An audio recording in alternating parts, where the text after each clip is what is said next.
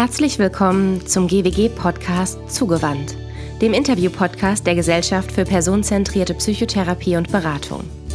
Mein Name ist Jennifer Angersbach und ich spreche hier im Wechsel mit meiner Kollegin Elena Winter jedes Mal mit unterschiedlichen GWG-Mitgliedern und zwar über das, wofür die GWG steht, den personenzentrierten Ansatz.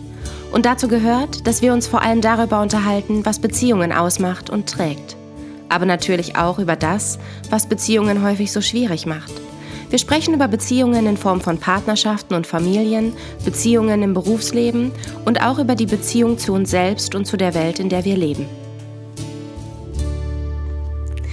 Hallo zu einer neuen Folge mit dem Thema Selbstakzeptanz. Heute habe ich zwei Gäste eingeladen. Einmal Norbert Fink, er ist personenzentrierter Berater und personenzentrierter Psychotherapeut und arbeitet in eigener psychologischer Praxis in Radebeul. Aktuell befindet er sich in seiner Kursleiterweiterbildung. Silke Welge ist personenzentrierte Beraterin und Kursleiterin. Einige kennen sie vielleicht schon aus ihrer eigenen personenzentrierten Weiterbildung. Sie arbeitet in eigener Praxis und hat sowohl eine ECC-Weiterbildung absolviert und auch die Körperpsychotherapie-Ausbildung bei der GWG abgeschlossen. Hallo. Hallo. So, wir haben ja schon vorab ein bisschen über Selbstliebe, Selbstakzeptanz und Selbstfürsorge gesprochen. Was bedeutet es eigentlich, mich selbst zu lieben, mich selbst zu mögen und warum ist das so wichtig? Silke, magst du einmal den Anfang machen? Ja, das kann ich gerne tun. Für mich bedeutet ähm, mich selbst zu lieben, oder mich selbst zu mögen. Auf der einen Seite, dass es mir gelingt, in einem guten und kontinuierlichen Kontakt zu mir zu sein. Also, dass ich tatsächlich ähm, nicht nur über meinen Kopf, sondern auch über Herz und Bauch präsent bin und, und die Entscheidungen treffe, die in meinem Leben wichtig sind. Also das heißt irgendwie auch, dass ich mich gut kenne, äh, auch in meinen Gefühlen und in, in meinem Erleben.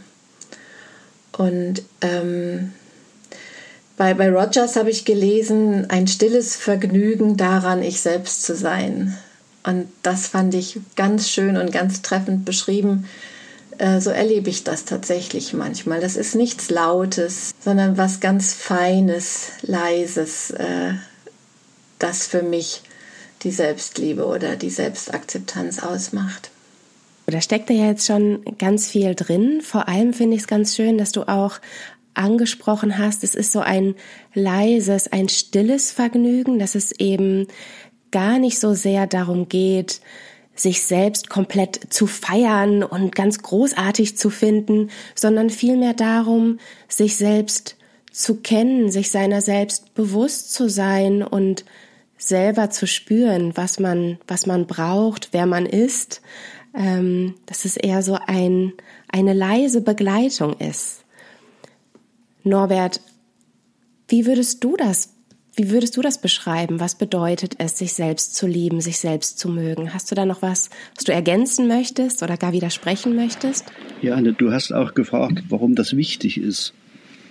Mhm. Und ich, ich denke, jeder kennt das und ich erlebe das bei mir und ich erlebe das bei anderen, wie es sich anfühlt, wenn man sich nicht gut ist und sich nicht leiden kann. Mhm. Wenn man mit sich ins Gericht geht und sich mögen. Selbstakzeptanz, diese ganz großen Worte. Ich suche dann immer nach Synonymen. Und welche Synonyme mir gefallen ist, sich gut sein, äh, gnädig sein mit sich, Nachsicht üben, ähm, warmherzig mit sich umgehen, achtsam und vor allem, das halte ich für besonders wichtig, ehrlich mit sich umgehen. Und in dieser Ehrlichkeit steckt für mich eben das, was du, Jennifer, auch schon sagtest, nicht ein überschießendes Verliebtsein in sich, was mit der Welt nichts mehr zu tun hat, sondern ehrlich mit sich und gnädig zu sein, schließt eben auch alles das ein, was wir auf unseren Schultern tragen. Manche sprechen von den Schatten, die wir haben. Ähm, und auch mit denen gut leben zu können. Mhm.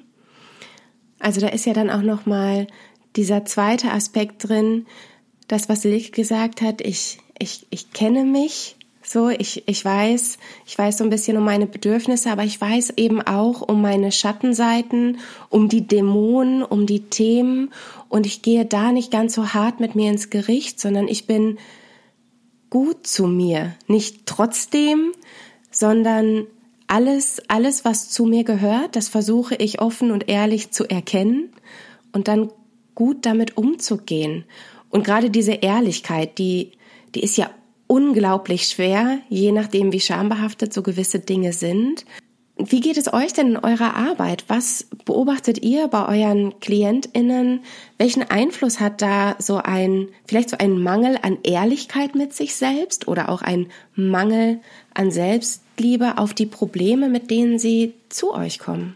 Also im Wesentlichen und oft begegnet mir, dass diese diese Teile in mir oder in dem Klienten viel Ablehnung erfahren.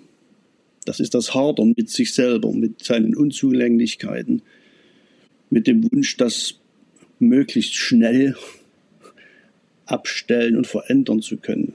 Die Ungeduld mit sich und alles das, was wir sein möchten, aber nicht sind, doch bitte zu erreichen. Mhm. Ja, diese diese Erwartungen, die ich an mich stelle und an denen ich dann selbst immer wieder scheitere, das erlebe ich bei Klienten auch. Und diese Unzufriedenheit, die spüren wir alle selber immer gut und die spüren am Ende auch andere. Ja, da sprichst du jetzt vor allem den Aspekt der Erwartungen an. Ich habe da so Erwartungen an mich selbst, denen ich vielleicht nicht gerecht werde bin dann enttäuscht von mir selbst und das führt zu so einer Unzufriedenheit. Silke, kannst du das bestätigen oder hast du da noch einen anderen Aspekt? Also ich kann das bestätigen und ähm, ich beobachte auch, dass äh, Menschen kommen ähm, mit der Aussage, ich muss mich ja nur selber mögen oder ich muss mich ja nur selber lieben und in, also ich glaube auch ein Stück weit gesellschaftlich geprägt in so einer Erwartungshaltung da sitzen, das kann doch nicht so schwer sein und warum gelingt mir das nicht? Ähm, überall steht, dass das der Schlüssel zum Glück ist und warum finde ich meinen nicht? Und, ähm, und, und dann beobachte ich auch noch, dass, dass es da häufiger um Selbstbehauptung geht und weniger um Selbstliebe. Also es ist eher, also so, so der, die Motivation in die Beratung zu kommen, ist dann tatsächlich, ähm, also in, in den Anliegen, die dann formuliert werden, äh, steckt eher die Selbstbehauptung drin. Und wenn wir Zeit für einen Prozess miteinander haben, dann kommen wir irgendwann an dieser Stelle raus, wo es um Selbstakzeptanz, Selbstfürsorge geht. Mhm. Also ganz wichtig, diese zusätzliche Perspektive, dass es eben nicht so sehr von außen betrachtet auf das, was ich alles tun muss, sondern mhm. viel von innen schauen und sich bewusst machen, es geht, es geht gar nicht so sehr um die Selbstbehauptung, es geht im ersten Schritt erstmal um sich seiner selbst bewusst werden. Bevor ich also anfange zu versuchen, irgendwie zu sein, muss ich erstmal wissen, wie bin ich denn eigentlich? Mhm, genau, ja. Und dass dieser, also dass, dass diese Perspektive mitgedacht wird. Und was ich auch nochmal ganz interessant finde, ist so, wenn, wenn du das so beschreibst, viele Menschen kommen und sagen, ich muss mich ja selbst mögen, ich muss mich ja selbst lieben. Das ist der Schlüssel zum glücklichen Leben. Ähm, wie dadurch eigentlich so eine doppelte Abwertung geschieht. Ich bin unzufrieden mit mir selbst und scheinbar bin ich auch als Einzige nicht in der Lage, diese Unzufriedenheit irgendwie zu überwinden. Also mit mir stimmt ja doppelt was nicht. Dieses Gefühl könnte das so ein Stück weit erzeugen. Und du hast angesprochen, es ist vor allem ein Stück weit auch so in der Gesellschaft geprägt.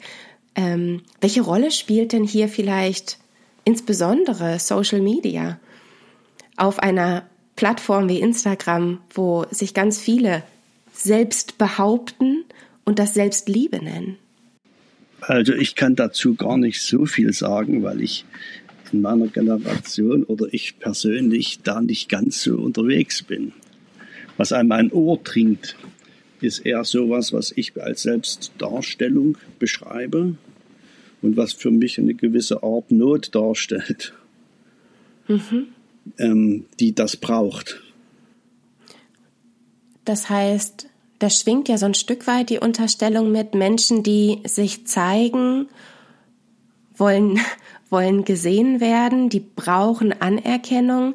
Ist Anerkennung nicht auch ein ganz natürliches menschliches Bedürfnis? Ohne Zweifel.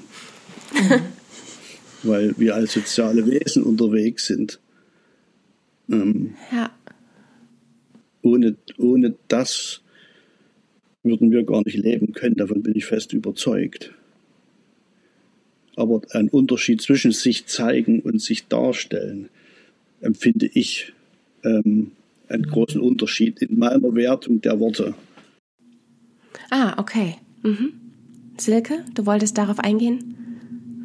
Ja, genau. Also weil ich habe auch kurz überlegt, was macht den Unterschied? Und ich glaube, das Bedürfnis, das unterschreibe ich. Also das Bedürfnis nach Anerkennung und Akzeptanz.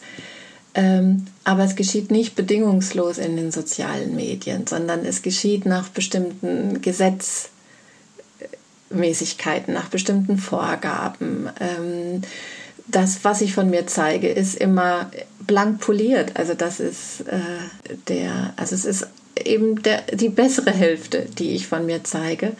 Ich glaube, es gibt auch die ähm, Menschen, die ihre Schwächen zeigen in den sozialen Medien und trotzdem bedienen sie da etwas mit. Also ich, ähm, ich habe so das Gefühl, dass es nicht so bedingungslos ist, wie wir uns als personenzentrierte Beraterinnen und Therapeutinnen ähm, Akzeptanz wünschen. Und das letztendlich genau dadurch, was du ja auch ursprünglich angesprochen hast, ähm, diese große Erwartungshaltung in jedem Einzelnen an sich selbst ausgelöst wird. Denn wenn ich gerade in den sozialen Medien eigentlich permanent mit Stärken und Schönheit und positiven äh, Aspekten des Lebens konfrontiert bin, aus so einer großen Masse heraus, weil sich nur wenige mit ihren Schwächen zeigen, in ihren traurigen Phasen zeigen, das mag es auch geben in, in gewissen Social Media Bubbles. Aber dadurch, dass es vor allem oft um diese Selbstdarstellung geht, ähm, wird natürlich auch ein Stück weit ausgelöst, ah, okay, so muss ich sein.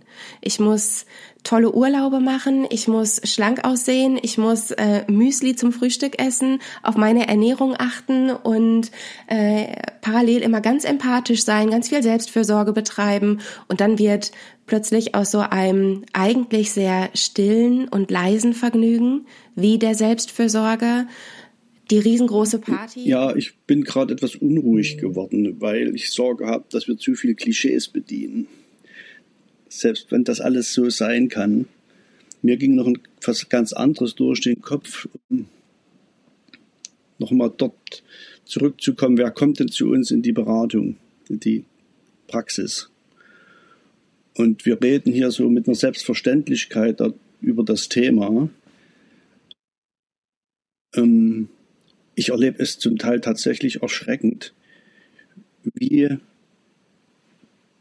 wir mit uns selbst manchmal umgehen.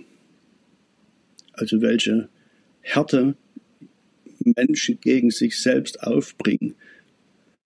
Nicht bloß an Zweifel, sondern es geht weit über Verunsicherung und Zweifel hinaus. Mit Ablehnung. Und wenn ich Klienten höre, die sich hassen, dann will ich einfach nochmal unterstreichen, was ist, wie es sich leben muss, wenn man sich nicht mag. In Teilaspekten oder gänzlich.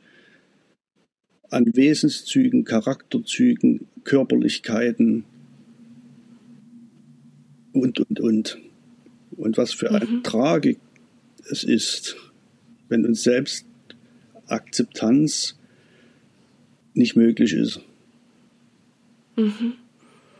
Und wie begegnest du genau diesen Klientinnen, die da zu dir kommen, die Aspekte von sich oder gar sich selbst ganz hassen? Also wie, wie ist es überhaupt möglich, auch diese so furchtbaren, furchtbaren in Anführungsstriche, also aus Sicht der jeweiligen KlientInnen, aus diese so furchtbaren Aspekte denn anzunehmen? Denn es ist ja bei anderen, wenn ich andere nicht mag, darf ich mich distanzieren. Aber ja, genau dieser Aspekt, was ist, wenn ich mich selbst nicht mag? Ich kann mich ja nicht von mir distanzieren.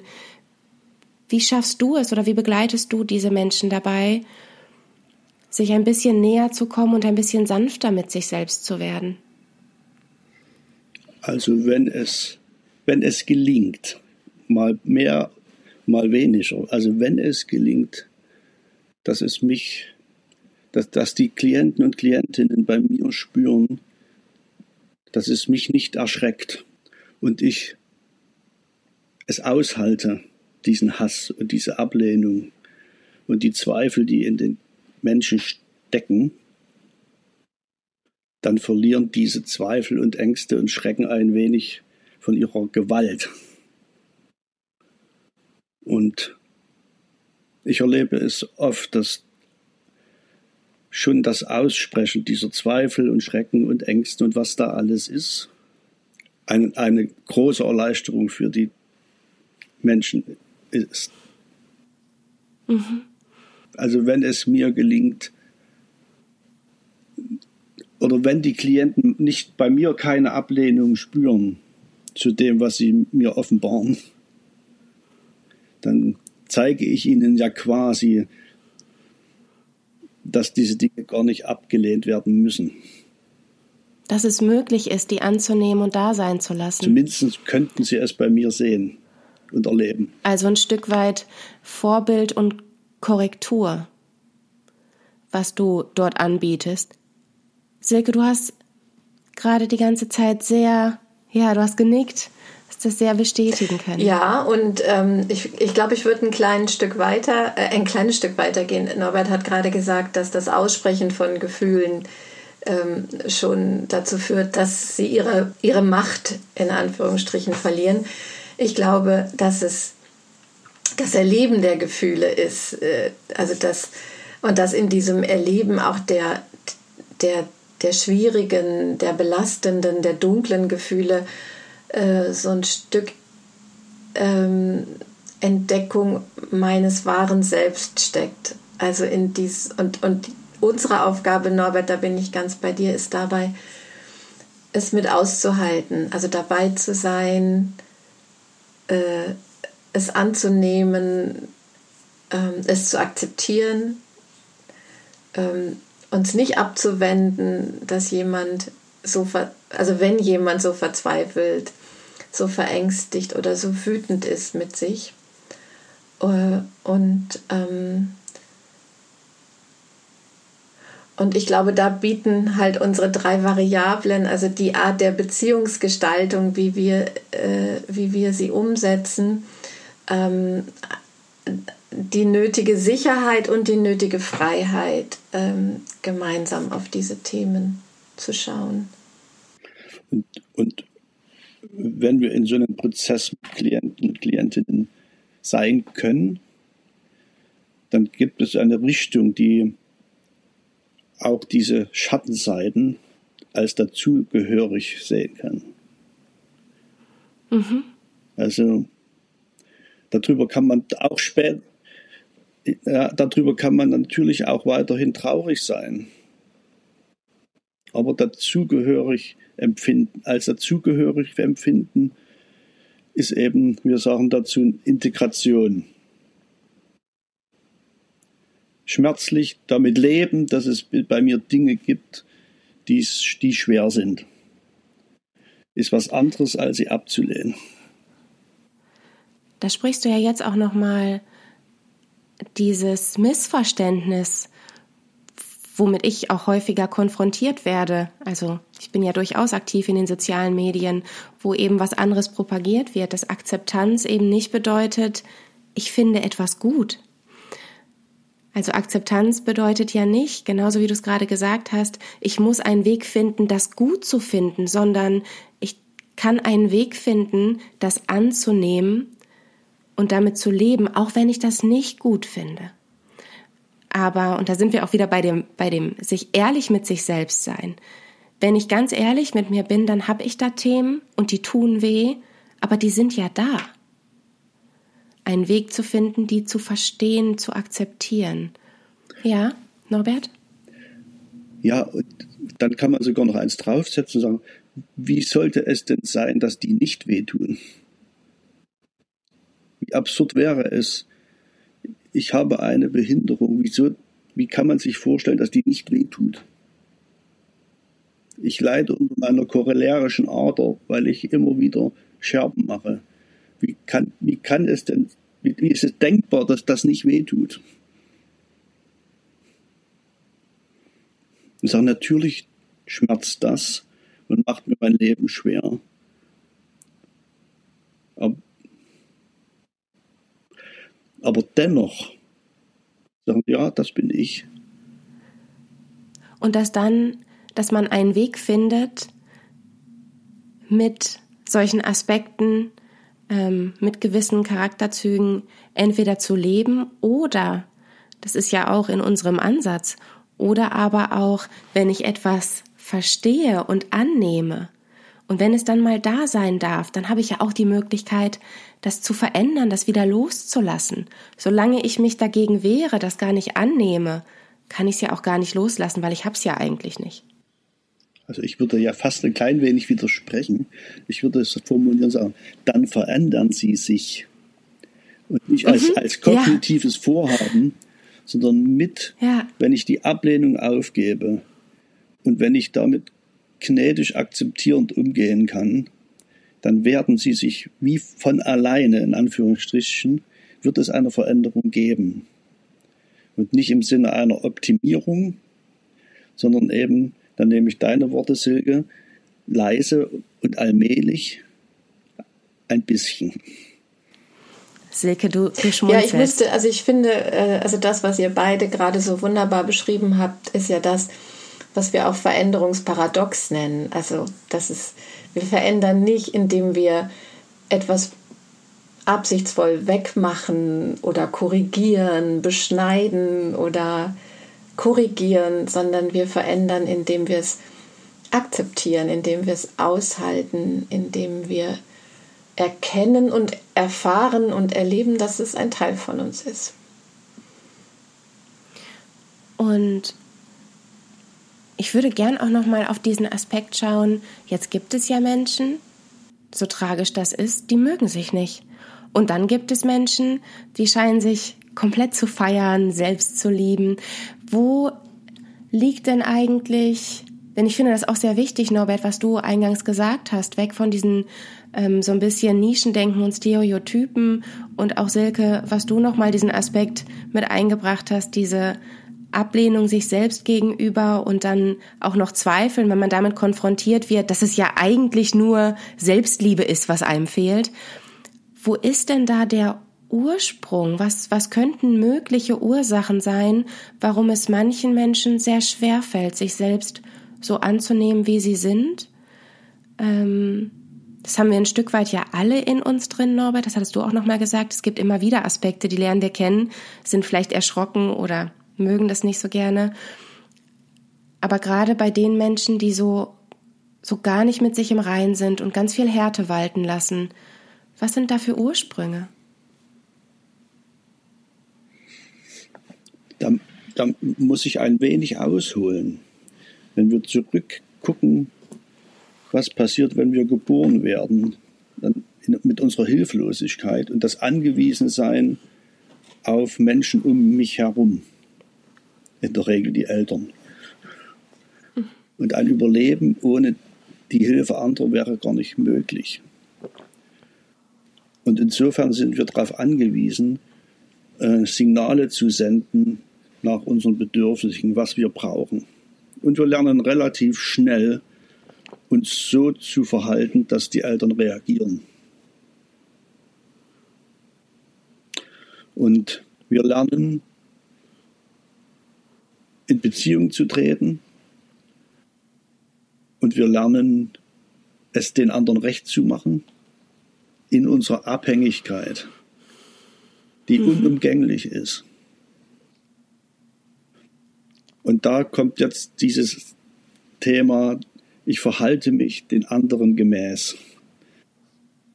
Erwartungen, Wünsche, Forderungen zu erfüllen, um dafür Anerkennung zu bekommen. Und der Ursprung wäre dann eher da, wenn man sagt, naja, wenn ich mich in eine, wenn ich mich aufgrund meiner Abhängigkeit in ein eher destruktives Beziehungsgeflecht einfügen muss, wenn ich Bezugspersonen habe, die mir spiegeln, dass sie überfordert mit meinen Bedürfnissen sind, die mir das Gefühl vermitteln, dass ich zu anstrengend bin oder dass gewisse Dinge, beispielsweise Eigenlob stinkt oder ähnliches, wenn ich damit konfrontiert bin, versuche ich mich zurückzunehmen und anzupassen und bleibe mit so einem Gefühl oder gehe mit so einem Gefühl in, in spätere Beziehungen, dass ich zu viel bin, dass ich nicht genug bin, dass meine Bedürfnisse negativ sind. Genau, und mir ist nur wichtig, dass dieses Anpassen unverzichtbar ist. Zu Beginn unseres Lebens. Ja, ähm, das ist das ist alternativlos, dass Kinder sich anpassen an die Menschen, von denen sie abhängig sind. Das, das sollte nicht zum Vorwurf werden. Aber die Aufgabe unseres Lebens sehe ich auch darin, ähm, das nicht so zu lassen.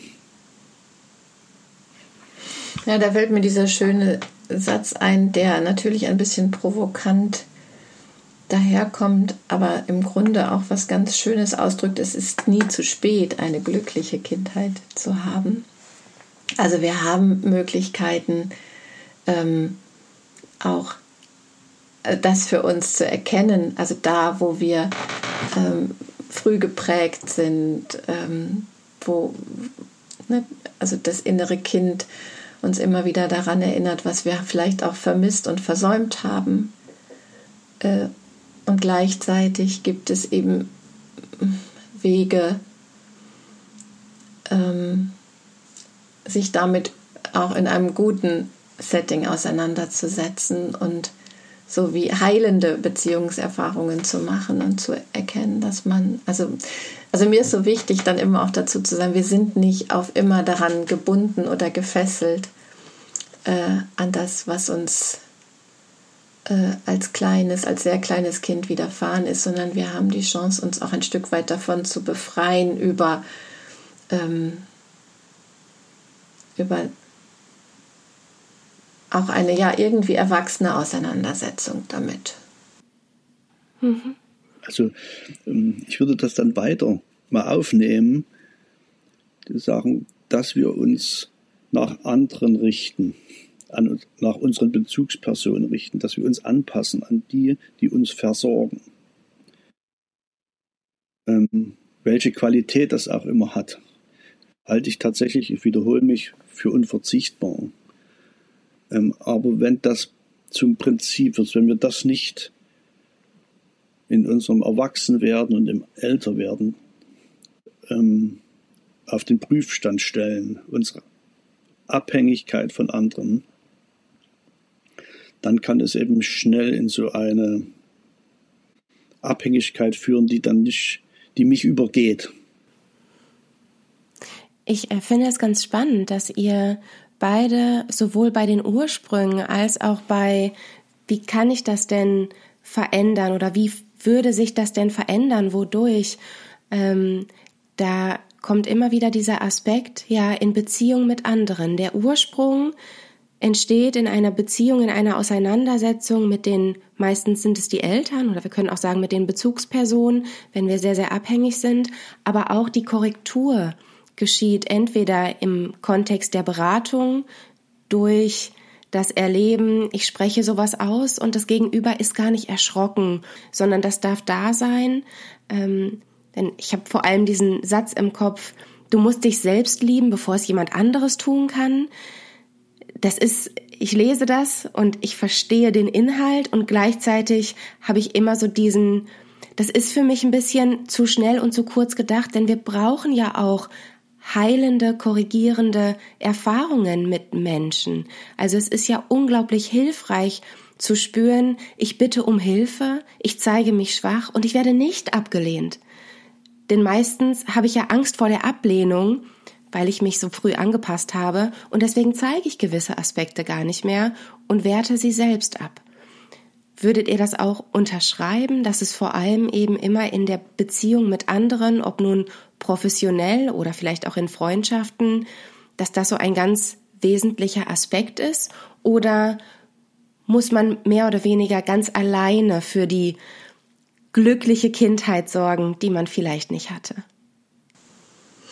Also ich denke, es geht nicht ohne den anderen oder die Beziehung zu anderen Menschen und die Erfahrungen, die ich in anderen Beziehungen mache. Also davon, also wir brauchen unser Gegenüber, um uns über uns selbst klar zu werden. Wir sind ein soziales Wesen.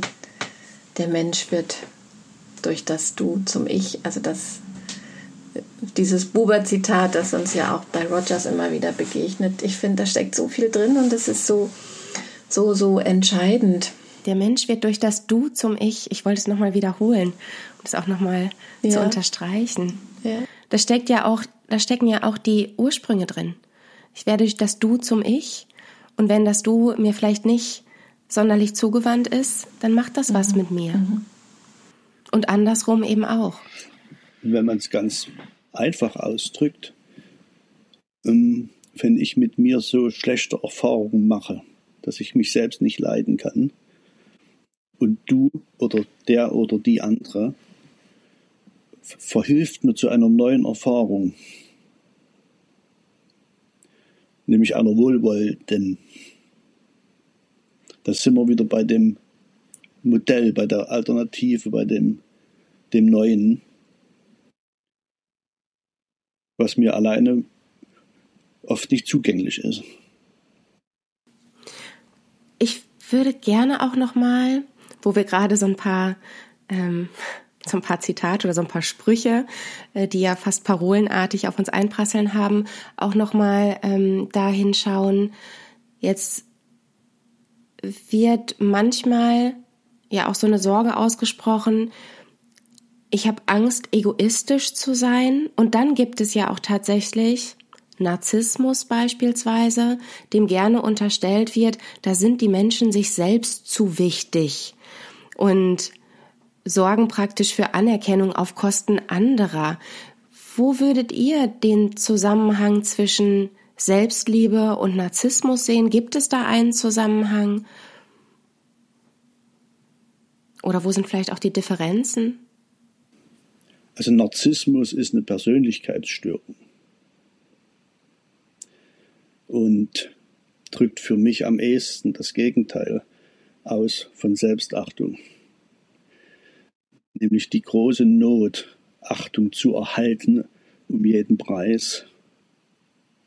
Und die, die Themen, die wir vorhin angesprochen haben, wie gehe ich mit meinen Schatten, schweren Seiten um,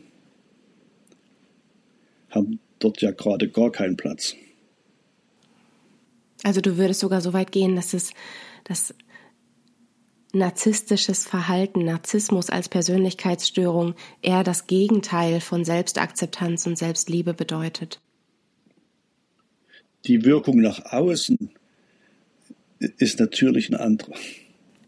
Silke, und wie würdest du das vielleicht den Zusammenhang zwischen Selbstliebe und Egoismus, um jetzt mal nicht direkt in so eine Persönlichkeitsstörungen abzudriften? Also wo, wo gibt es da Unterschiede? Muss man aufpassen, wenn man zu sehr für sich selbst sorgt, dass man dann egoistisch wird? Also ich würde sagen, nein, wenn wir in, in dem von uns beschriebenen Sinne über Selbst, also Selbstliebe verstehen, dann glaube ich nicht, dass das eine Gefahr gibt, dass ich egoistisch werde. Im Gegenteil, ich glaube, dass wenn ich vereinfacht gesprochen mit mir im Reinen bin, dann fällt es mir viel leichter, echte, lebendige Beziehungen zu anderen zu gestalten. Dann fällt es mir viel leichter, offen in Begegnung zu gehen, weil ich nicht Angst haben muss, dass etwas von mir entlarvt wird, was ich nicht zeigen will. Das heißt, Selbstliebe ist eine Voraussetzung für gute Beziehungen zu anderen. Und das andere, was mir noch durch den Kopf geht und was ich glaube, was ich wichtig finde, ist, es ist kein statischer Prozess. Ich habe nicht jetzt Selbstliebe und bin fertig, sondern es ist ein permanenter Entwicklungsprozess, in dem wir uns befinden. Und wenn wir lernen, das zu lieben, dass das die Chance ist, die wir haben, dass ich morgen eine andere sein kann als heute, dass ich nicht etwas Statisches brauche, sondern diesen Fluss des Werdens ähm, akzeptieren kann und mich dem auch ein Stück weit überlasse, spielt Egoismus an der Stelle überhaupt keine Rolle mehr, sondern dann bin ich, dann bin ich ein Stück weit offen und durchlässig für das, was mir das Leben jeden Tag neu äh, als Prüfung, als Aufgabe, als Chance vor die Füße spült und, und ich gucke, was ich damit mache. Ich gehe ja davon aus, dass wir grundsätzlich an Beziehungen interessiert sind, dass uns andere Menschen grundsätzlich nicht egal sind. Und da komme ich zurück auf meinem Ehrlichsein. Hm. Dieser Egoismus kann man ja deuten, wie man will. Das Wort kann man benutzen, wie man will. Für mich heißt das so viel. Also wenn ich mit mir ehrlich umgehe, dann habe ich auch die Freiheit, für andere da zu sein oder nicht da zu sein. Und ich bin die Instanz, die darüber entscheidet, wann ich für mich und wann ich für andere Energie und Zeit aufbringen kann. Und ich bin fest davon überzeugt, dass ich den anderen dann nicht übergehe. Und jetzt das von der anderen Seite beleuchtet, wie oft geht es uns selbst und Klienten so, dass wir lauter Erwartungen erfüllen immer für andere da sind und unter dieser Last stöhnen oder krank werden. Und in meinem Verständnis geht es um das Ausbalancieren und der Wunsch für andere da zu sein geht nicht verloren, wenn ich sorgsam mit mir umgehe. Total spannend, dass du genau das jetzt hier gerade ansprichst, ähm, denn das wäre auch noch mal eine Frage, äh, von, von mir gewesen. Und zwar jetzt arbeitet ihr beide ja mit Menschen zusammen, die zu euch kommen und etwas von euch brauchen, nämlich eure Zugewandtheit, eure Akzeptanz, ihr gebt den Raum ähm, und eure Zeit und ihr haltet ja auch mit aus.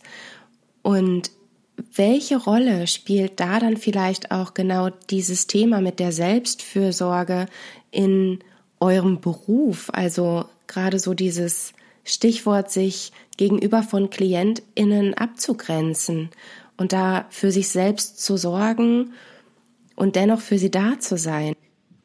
Ich sage mal als, erster was, als erstes was ganz, ganz Praktisches. Ich habe für mich zuallererst entschieden, ein Klient, eine Klientin kommt 60 Minuten und dann sind 60 Minuten Pause. Und erst nach einer Stunde ist der nächste Termin. Und das wurde dann immer schwieriger. Und dann habe ich gedacht, ach, brauchst du vielleicht nicht. Kannst vielleicht schon nach einer halben Stunde den nächsten. Das habe ich eine Zeit lang gemacht. Und im Einzelfall tue ich es noch, aber es ist nur noch der Einzelfall.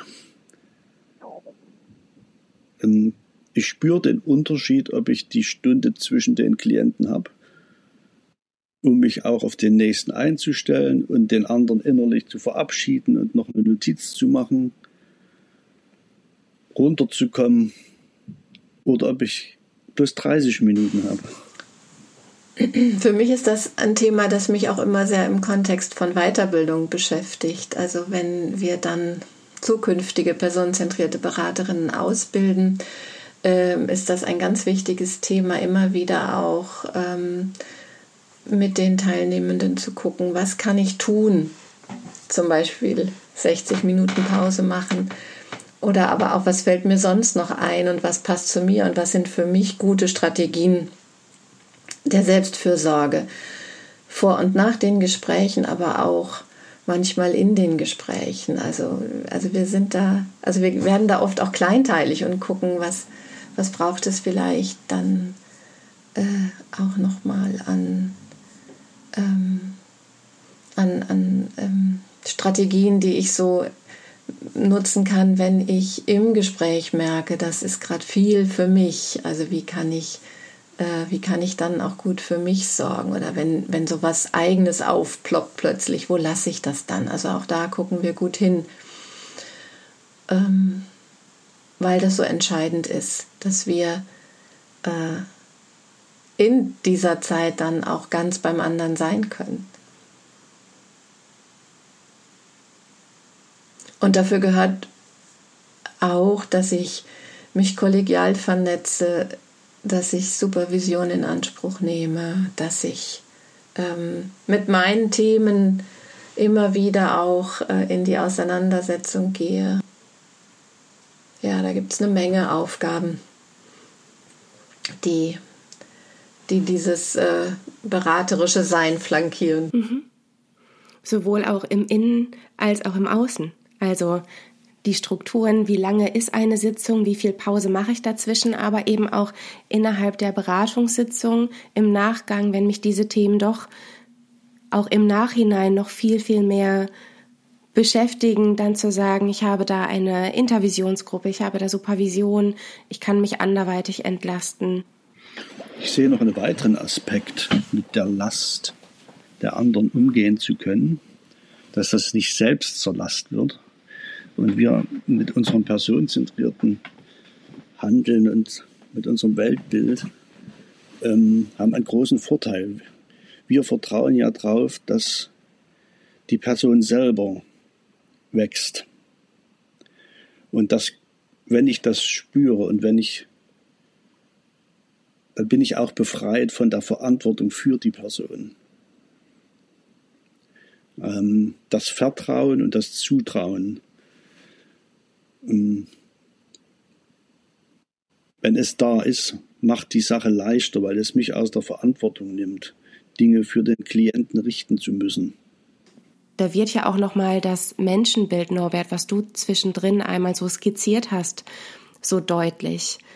Das Vertrauen darauf, dass ein Mensch durchaus interessiert ist an anderen, an, an anderen Beziehungen, daran, dass es anderen gut geht, dass das einfach im Kern da ist und somit eben auch das Vertrauen, dass sich ein Mensch mit den entsprechenden Bedingungen, die er vielleicht hat, akzeptierende Beziehungen, korrigierende Erfahrungen durchaus dahin selbst aktualisiert und da gar nicht so viel von uns, den Beraterinnen, braucht im Sinne von Hinweise und jetzt mache ich das für dich und jetzt tue ich dies für dich und jetzt rufe ich noch mal drei Tage später an, war es denn wirklich okay, wie die Sitzung war?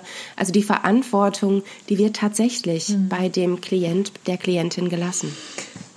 Also ich erinnere mich noch so gut, wie ich in meiner Weiterbildung zur personenzentrierten Beraterin war. Ähm, ich komme ja ursprünglich aus der sozialen Arbeit und ich habe zu der Zeit auch in einem Projekt mit benachteiligten Jugendlichen gearbeitet und für mich war das ähm, also für mich war das so entscheidend, diesen Aspekt nochmal genau zu verstehen. Also wofür bin ich verantwortlich und wofür ist der Jugendliche verantwortlich? Und ähm, als ich dann erkannt habe, dass das, wofür ich verantwortlich bin, nämlich die Gestaltung der Beziehung, das hab, da hatte ich so ein Gefühl von, ja, das kann ich. Und damit schaffe ich mhm. so viel für den anderen, dass der seiner Verantwortung nachkommen kann, dass mich das meine Arbeit so viel leichter hat machen lassen in Folge. Und ähm, das ist auch ähm, etwas, was mich ähm, motiviert, das auch immer wieder im, im Kontext sozialer Arbeit anzubieten und zu sagen, da steckt so viel drin, dass ähm, diese Beziehungsprofession so bereichert, aber auch erleichtert für beide Seiten und auch ein Teil von Psychohygiene sozusagen in sich trägt, weil, weil ich nicht mehr überfordert bin mit dem, ähm, was ich nicht lösen kann, sondern gut sein kann in dem, was ich tun kann. Ich würde das gerne noch ergänzen. Ähm, wenn wir dann sagen, wer ist wofür verantwortlich, zuständig, dann hat das so schnell so einen Touch wie Zuweisung und Delegieren. Ähm, und ich würde gerne noch eine andere Farbe reinbringen. Wir verstehen das ja in dem Sinne, der andere hat die Möglichkeit. Also er der Weg, sein Weg liegt in ihm. Und das ist nicht ein Auftrag, den er von mir kriegt. Da musst du dich selbst kümmern. Das ist dein Job. Sondern es geht darum zu sagen, ihn zu beflügeln und ihm bei der Suche nach seinem Weg zu helfen. Und es ist eben nicht im Sinne von Abgrenzung ein Wort, was so oft benutzt wird. Zum Glück geht mich das nichts an, zum Glück ist es deins. So, nicht in diesem Sinne. Nein, nein. Ja, danke für die Ergänzung. Das ist ganz wichtig, was du sagst, ja. Aus meiner Sicht, finde ich, haben wir in dieser Folge, und ich finde auch ähm, sehr schön still und ruhig, genauso wie es sein soll, ähm, also mit, mit, so einer, mit so einer Ruhe. Also ich merke auch, wie ich gerade total tiefenentspannt und ruhig auch in mir bin. Ähm, ich, meine Fragen wurden mehr oder weniger alle beantwortet. Äh, ich würde gern dennoch noch einmal öffnen und fragen, Gibt es noch etwas, was du Norbert oder du Silke, was ihr hier noch mal loswerden, was dringend noch platziert werden muss in dieser so wichtigen Folge der Selbstakzeptanz, die Fähigkeit, sich selbst zu mögen? Ähm, oder fühlt es sich für euch gerade auch ganz rund an? Also ich hätte noch einen Punkt, den ich gerne noch kurz ansprechen möchte, der auch so ein bisschen ähm, meiner persönlichen Beobachtung entspricht äh, aus den Wochen so in Vorbereitung auf heute. Ähm, mir ist noch mal so aufgefallen, dass auch wenn ich die Fähigkeit besitze, mich selbst zu mögen, das noch nicht unbedingt heißt, dass ich fähig bin, mich selbst zu behaupten.